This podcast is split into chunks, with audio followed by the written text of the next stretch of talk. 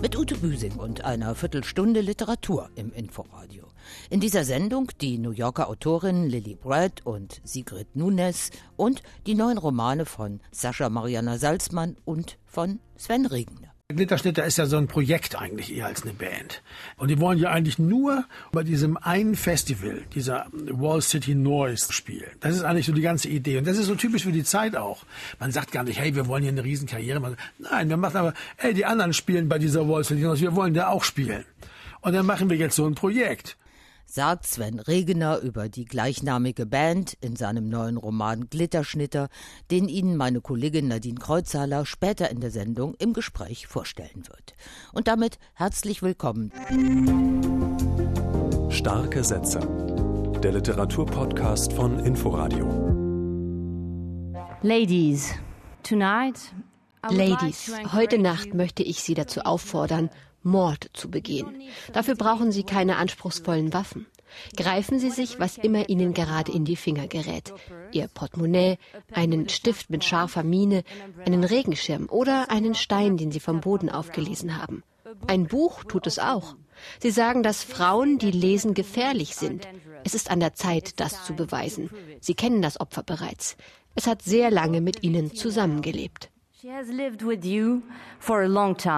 Das sagte die französisch-marokkanische Bestsellerautorin Leila Slimani zur Eröffnung des 21. Internationalen Literaturfestivals Berlin am Mittwoch. In ihrer kämpferischen Rede mit dem Titel Call for Crime griff sie eines der Hauptthemen des diesjährigen Festivals Frauenhass versus Female Empowerment auf. Mehr Hinweise zu weiteren Veranstaltungen dann später in unserer Sendung. Das Berliner Haus für Poesie wird 30 Jahre. Stichtag ist der 15. September. Da wurde die damalige Literaturwerkstatt Berlin eröffnet. Mit einer Fülle von Veranstaltungen werden jetzt den ganzen Monat Formate und Strukturen zur Kunst der Dichtung in den Fokus gerückt. Dazu der langjährige Leiter Thomas Wohlfahrt. Was ist äh, Poesie? Das ist die Kunstform der Sprache. Somit hat sie die Möglichkeit, ist dicht am, am Sprecher, an der Sprecherin, in dieser sich verkomplizierenden Welt, die immer sprachlich genau im Gegenteil unterwegs ist. Ne? Also diese arrhythmisierte die rhythmisierte Sprache, die maschinell hergestellte Sprache. Präsidenten schicken Tweets in die Welt und machen damit Politik große Gefahr auch. Und Poesie ist in ihrer Eigenschaft eben Dichtung zu sein, in der Lage, die Dinge auch mal anders sagen zu können, von der anderen Seite zu spiegeln, sie neu zu öffnen, Räume zu öffnen, Türen zu öffnen. Und das ist die Chance. Wer sich einlässt auf ein Gedicht, das ist immer entschleunigend kommt ganz woanders an. Erfolgsbilanz. Auf dem weltgrößten Online-Portal für zeitgenössische Dichtung Lyricline.org sind inzwischen 1500 Dichterinnen und Dichter im Original zu hören. Der Open Mic geht in die 29., das Poesiefestival in die 22. und das Zebra Poetry Filmfestival in die 12. Auflage. 14 große Vers-Schmuggel-Übersetzungsworkshops sind zu vermelden. Das genaue Veranstaltungsprogramm finden Sie auf der Webseite des Hauses für Poesie. Im Menschen muss alles herrlich sein. So heißt der neue Roman von Sascha Mariana Salzmann. Im Mittelpunkt vier Frauen in Umbruchzeiten. Ich war bei der Buchvorstellung im Berliner Gorki Theater, wo Sascha Mariana Salzmann als Dramaturgin gewirkt hat und wo ihre Theaterstücke aufgeführt werden. Die Frau greift sich an die juckende Stelle und schaut zurück. Aber in dem Moment, in dem sie zurückblickt, schaut die, die geklopft oder gekratzt hat, selbst zurück zu der Frau, die hinter ihr steht zu ihrer Tochter. Der Titel von Sascha Mariana Salzmanns zweitem Roman ist einem Tschechow-Zitat entliehen. Ein Chefarzt sagt ihn zu einem nicht korrekt genug gekleideten Jungarzt. Die in Moskau aufgewachsene 35-jährige Autorin hält dem maroden Sowjetsystem den Spiegel vor. Wir reden von einer Diktatur. Wir reden von einer Zeit kompletter staatlicher Willkür. Und da ist die Forderung, im Menschen muss das Herrlichsein im Grunde genommen die Sprache eines Systems. Und ich hoffe, dass es quasi eine Irritation gibt, dass es irgendwie schön klingt, Aber gleichzeitig denkst du, was hast du gerade gesagt? Vor allem ist im Menschen muss alles herrlich sein, aber ein Roman über Mütter und Töchter. Jeweils zwei Paarungen mit ukrainischem Migrationshintergrund bestimmen die Handlung. Hauptfigur ist eindeutig Lena. Ihre Geschichte vom Aufwachsen mit allgegenwärtiger Korruption, verlogenen Pionierlagern, erschwertem Zugang zum Arztberuf und schließlich der Auswanderung nach Deutschland steht im Mittelpunkt. Sie liebt sehr extrem, sie empfindet sehr extrem. Sie hat sich das bewahrt, dass sie einfach diese Nähe zu Menschen aufrechterhalten kann, ganz egal, wie schlimm die Verhältnisse drumherum sind. Sascha Marianne Salzmann beschreibt bildreich mit vielen Details familiäre Verhältnisse und sozialistische Planwirtschaft. Es hat doch noch nie eine Rolle gespielt, dass er Abrasier ist und du Georgierin. Diese abtrünnige abrasische Drecksbande, die jetzt auch plötzlich ihre Scheißunabhängigkeit will. Alle wollen jetzt frei sein. Frei, frei, frei. Jeder Pups hält sich jetzt für unabhängig. Frei. Wir sind wer. Im Verlauf der 90 Minuten wird die Lesung immer szenischer. Sascha Mariana Salzmann und Cecile Terzian wenden sich einander zu, schlüpfen in Rollen. Deutlich werden auch die tiefen Risse zwischen Georgiern, Tschetschenen, Russen, Juden und so weiter, sobald die wie sie es nennt, Fleischwolf-Zeit der Perestroika ausgebrochen ist und auf einmal Nation wichtig wird. Gott sei Dank wissen wir nicht wirklich vom eigenen Erleben, wie das ist. Aber ich habe trotzdem in den letzten zwei Jahren gedacht, ich sehe so viel Wahnsinn ausbrechen. Wir verfallen alle relativ schnell einer Massenpsychose. Sie sieht durchaus im Ostblock Umbruch Parallelen zum Erstarken der AfD hierzulande und dem Auseinanderdriften der Gesellschaft im Zuge der Corona-Pandemie. Vor allem aber, sagt sie, will sie sich mit ihrem Roman vor allen Müttern verbeugen, die mit Kindern auswandern oder fliehen mussten. Sascha Mariana Salzmann im Menschen muss alles herrlich sein ist bei Surkamp erschienen und steht auf der Longlist zum Deutschen Buchpreis. 20 Jahre ist es jetzt her, dass Herr Lehmann die Bestsellerlisten eroberte. Sven Regener, der Frontmann und Trompeter von Element of Crime, hatte eine Figur erschaffen, mit der viele sich identifizieren bzw. sich an ihr reiben konnten. Sein zugezogener Berlin-Kreuzberger Antiheld Frank Lehmann stand damals schon für eine untergegangene Zeit. Er repräsentierte das Westberlin der 80er Jahre mit seinen Hausbesetzern, Wehrdienstverweigerern, Künstlertypen und Punks. Herr Lehmann wurde verfilmt und auch der Nachfolger Neue Fahr Süd.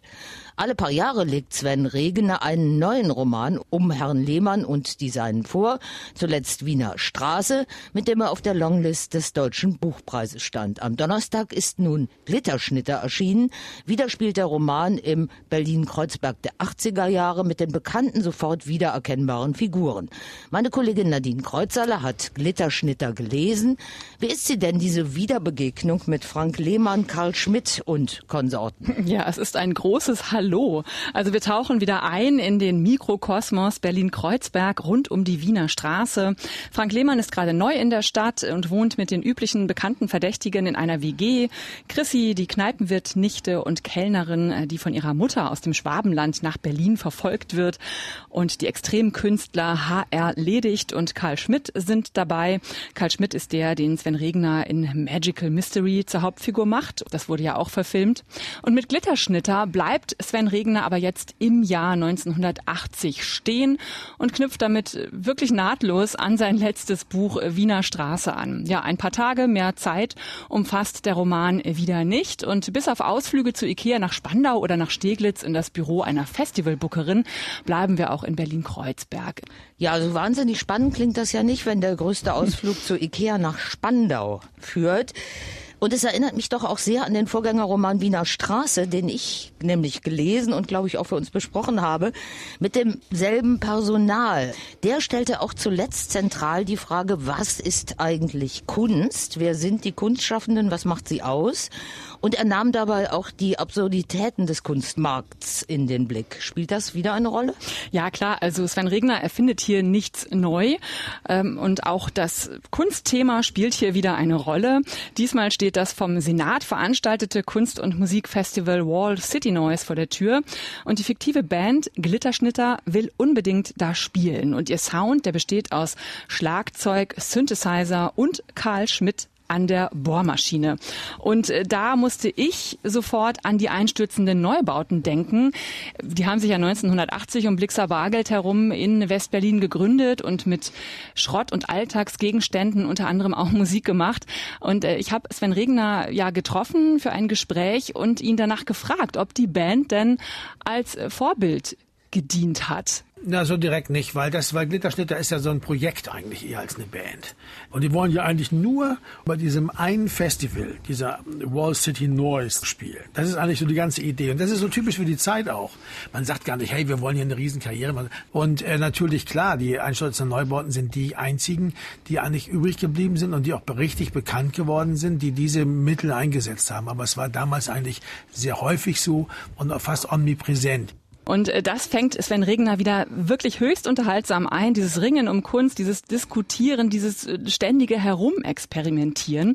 Die Handlung wiederum ist eigentlich sehr schnell erzählt. Glitterschnitter will eben unbedingt auf diesem Festival auftreten. Dafür muss die Band die knallharte Bookerin Leo überzeugen. Und das geht nur mit einem Konzert und das will jetzt organisiert werden. Diese Handlung erstreckt sich aber auf 470 Seiten. Also da muss doch noch ein bisschen mehr drin stecken, oder Nadine, als das bisher von dir beschriebene. ja, natürlich spielen da zahlreiche Nebenaktivitäten um einen Reigen an Figuren eine Rolle. Vom Arschart Künstlerkollektiv rund um die empfindsamen Exilösterreicher P. Immel und Karl Maria, genannt Kaki, über den Aktions... Die kennen wir auch schon die aus kennen wir, Ja, wir ja. kennen sie alle schon. Ja. Den Aktionskünstler H.R. Ledigt, der eine Ikea-Musterwohnung zur Kunstinstallation macht und dann natürlich Frank Lehmann, der hier seine Leidenschaft Leidenschaft für Milchschaum entdeckt. Ein ausgefranstes Riesenpanorama hat Sven Regner selbst das genannt in einem Interview. Und tatsächlich haben wir es hier wieder auch wie in Wiener Straße mit vielen verschiedenen Erzählperspektiven zu tun. Es wird geredet, geredet und geredet, gedacht und innerlich monologisiert, diskutiert, gestritten und auch pseudo gefachsimpelt. Hier mal ein Beispiel aus dem Hörbuch von Sven Regner gelesen. Frank Lehmann tauschte die Kassetten in der Anlage aus und drehte lauter. Es kam ähnliches Getrommel und Gefiepse wie zuvor aus den Boxen, aber diesmal ohne Bohrmaschine. Das mit der Bohrmaschine fand ich besser, sagte Erwin. Sag ich doch, sagte Karl Schmidt. Ja gut, aber die Bohrmaschine war zu laut, sagte Ferdi. Wir müssen das neu mischen. Wir spielen diese Kassette hier, er zeigte auf das Kassettendeck hinter Frank Lehmann, ganz laut ab, also über eure Anlage, und Charlie spielt dazu die Bohrmaschine nochmal neu ein und ich nehme das Gemisch von hier mit diesem Gerät auf einer anderen Kassette noch einmal auf, dann ist die Bohrmaschine nicht so laut. Genial.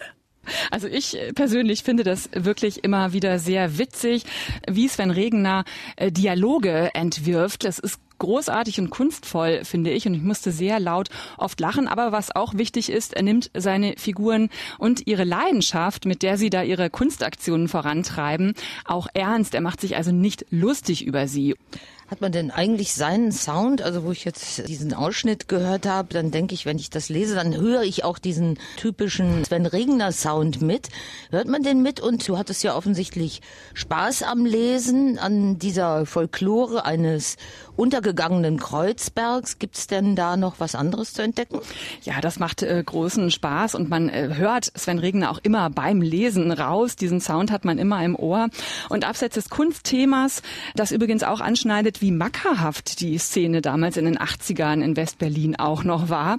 Also abgesehen davon ist Glitterschnitter auch ein Buch über Liebe und Freundschaft und äh, woran ich noch denken musste beim Auftritt so vieler Lebenskünstler an ein Thema eben, das gerade in Berlin auch omnipräsent ist. Wieder, also wem gehört die Stadt? Wie viel Platz ist eigentlich hier noch für alternative Lebensentwürfe?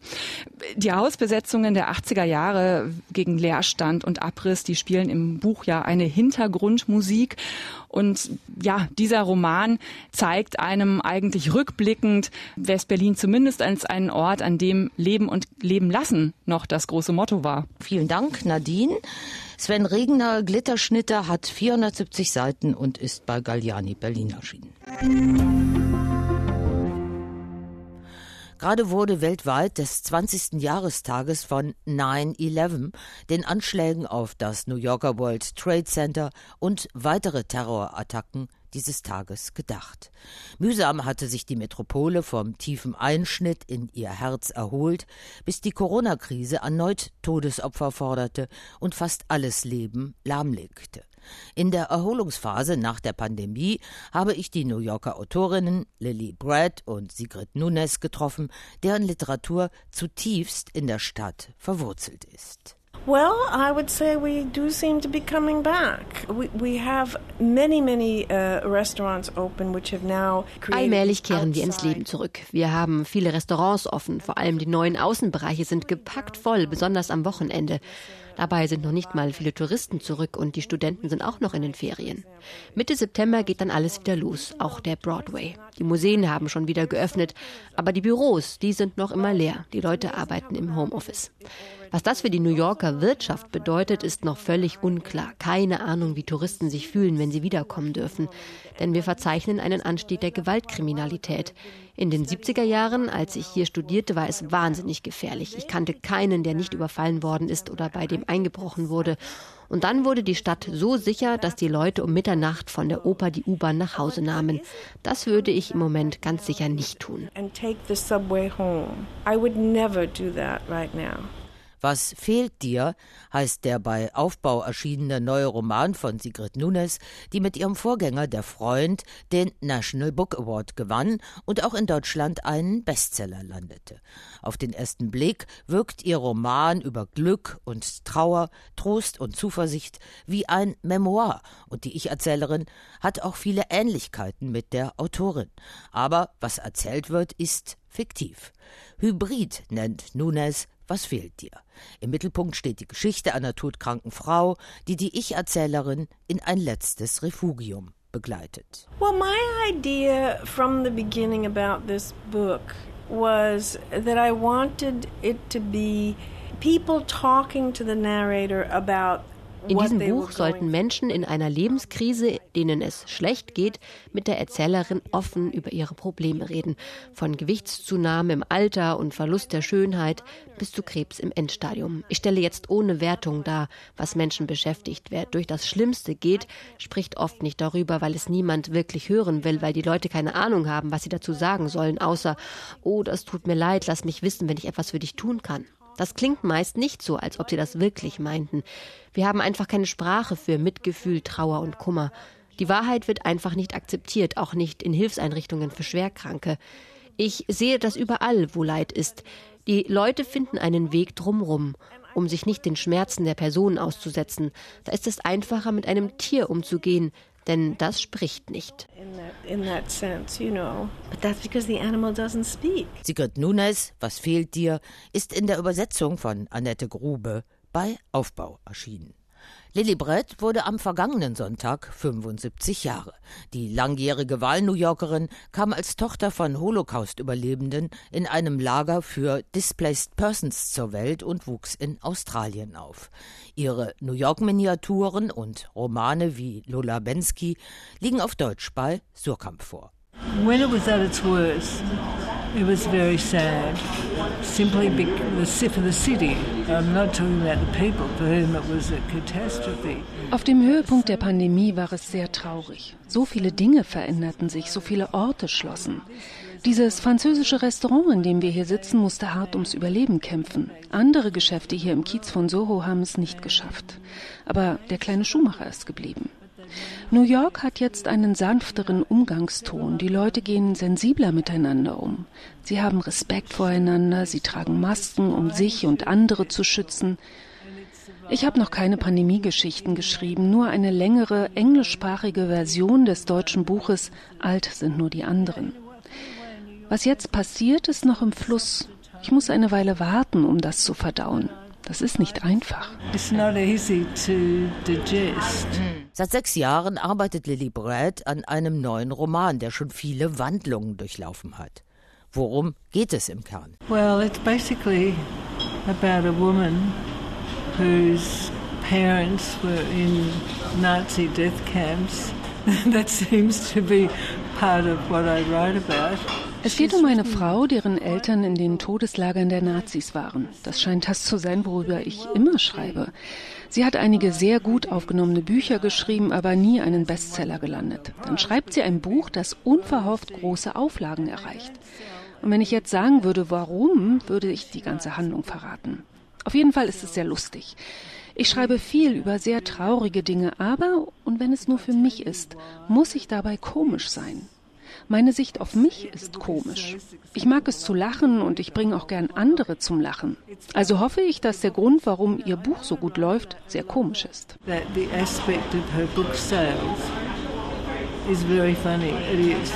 Aktuell liegt von Lily Breit bei Surkamp der New York Erzählungsband Alt sind nur die anderen vor. Und jetzt einige sachdienliche Hinweise zum Programm des 21. Internationalen Literaturfestivals Berlin. Heute um 19.30 Uhr ist zum Beispiel der israelische Schriftsteller Edgar Carrot mit Die sieben guten Jahre im Kulturquartier Silent Green zu Gast. Eva Menasse stellt um 20 Uhr ihren Roman Dunkelblum in der Philharmonie vor. Am Mittwoch kommt Bachmann-Preisträgerin Helga Schubert mit Vom Aufstehen ein Leben in Geschichten und am Donnerstag stellt Jenny Erpenbeck ihren neuen Roman Kairos vor. Demnächst auch bei uns hier in Starke Sätze. Das genaue Programm entnehmen Sie bitte der Webseite des Internationalen Literaturfestivals Berlin. Fehlt uns noch der erste Satz eines neuen Romans, der hier unser letztes Wort sein soll. Wir entnehmen ihn Felicitas Hoppes buchpreisnominiertem Roman Die Nibelungen erschienen bei S. Fischer. Sicher ist nur, es gab eine Zeit, da gehörten alle Schätze der Welt einer Frau. Mehr dazu dann nächste Woche bei meiner Kollegin Nadine Kreuzhaler. Und das war Starke Sätze für heute. Sie können unser Literaturmagazin auch gerne auf inforadio.de oder den diversen Podcasts nachhören. Tschüss, bis zum nächsten Mal, sagt Ute Büsing. Starke Sätze. Der Literaturpodcast von Inforadio. Wir lieben das Warum.